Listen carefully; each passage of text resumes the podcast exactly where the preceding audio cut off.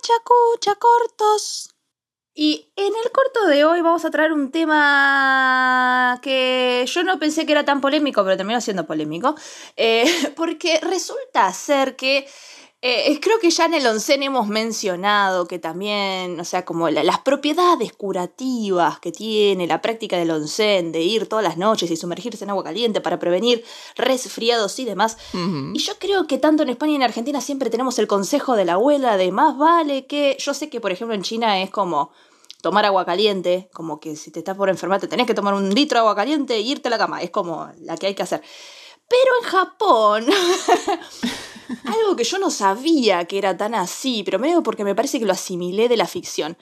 Es el tema de las gárgaras, que si alguien vio algún anime o serie de hace unos 10 años atrás, era como muy normal ver que si tenías algún personaje que iba a la escuela, pues cuando volvía, se hacía una gárgara. Y vos decías como, ah, como si te colza, ¿no? Sí, tal cual, tal cual. El niño, la niña llegaba de casa y la madre decía, a lavarse las manos y hacer cargaras. Y ya mm. luego puedes jugar, hacer deberes o lo que quieras. Pero lo primero es lo primero.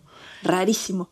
Y de hecho, no, no solo al, llegar a, casa tras el colegio, sino que también en el mismo colegio, cuando terminaban el recreo. Ajá. Sobre todo los, niños más pequeños. Estamos hablando de infantil. Sí, sí, sí. Hasta los 5 o 6 años, sobre todo. Les inculcaban mucho en. Vale, hay que lavarse las manos y hacer gárgaras antes de volver a clase. Wow. es como súper loco. Súper loco, sí. Pero sí, sí, lo tienen muy inculcado y hay bastantes japoneses que, ah, siendo adultos a día de hoy, lo tienen ya como, como práctica habitual. Sí. E incluso el ministerio, o sea, si tú te vas a web de gobierno de Japón, lo tiene como práctica de bueno, prevención. Es que vos sabés que yo pensé que era joda, porque vos, aparte, eh, vos cuando me lo dijiste como, no, porque traigamos este tema porque es re interesante, yo dije, sí. pero que no se hace, viste, como yo como re segura, como chicos, no sé de qué me están hablando.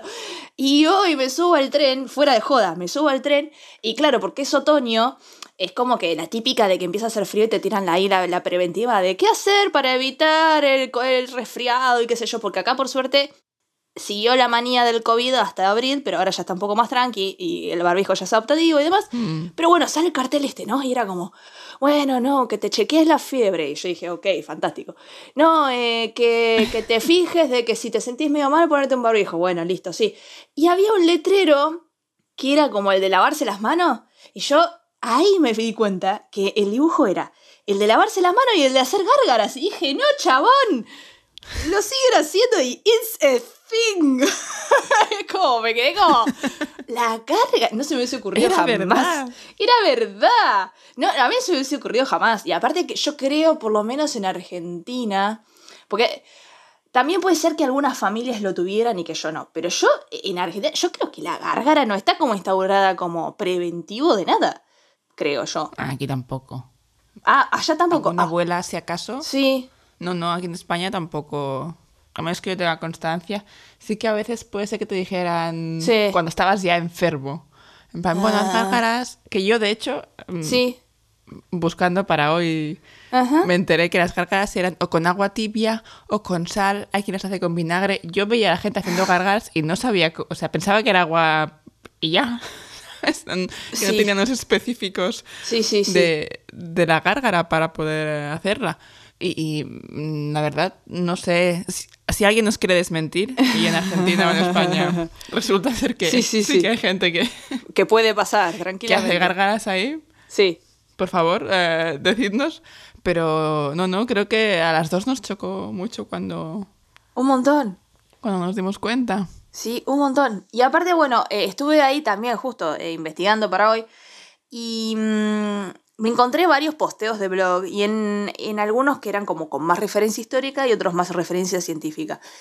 Y el de más referencia histórica comentaba que parece ser que en la época Heian, allá lejos de hace tiempo, estaba como re bien instaurado y que eh, después se había dejado de practicar tanto y que igual ahora se estilaba con agua tibia o agua con sal, si ya querías como tener mayor eficiencia, digamos pero que no estaba científicamente probado igual, ¿viste? Entonces, parece ser, todo esto es así como muy así, tomalo con pinza, pero bueno.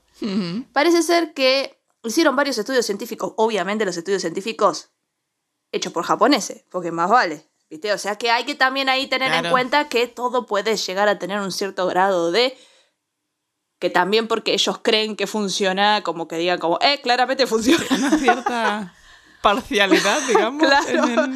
Porque repasa eso. Sí, sí, sí. Es como que yo, un argentino, te haga una investigación sobre el mate para probar que el mate es mucho mejor que el café. ¿Qué te voy a decir? Es todo lo que está bien el mate. O sea, mi conclusión en el paper va a ser esa. Va a ser re poco científico, pero va a ser esa. yo ya lo sé. Arrancas el estudio y dices, ya sé que voy a poner una conclusión. La tengo claro, ¿eh? Porque no hace, no hace falta probar que es mucho mejor que el café.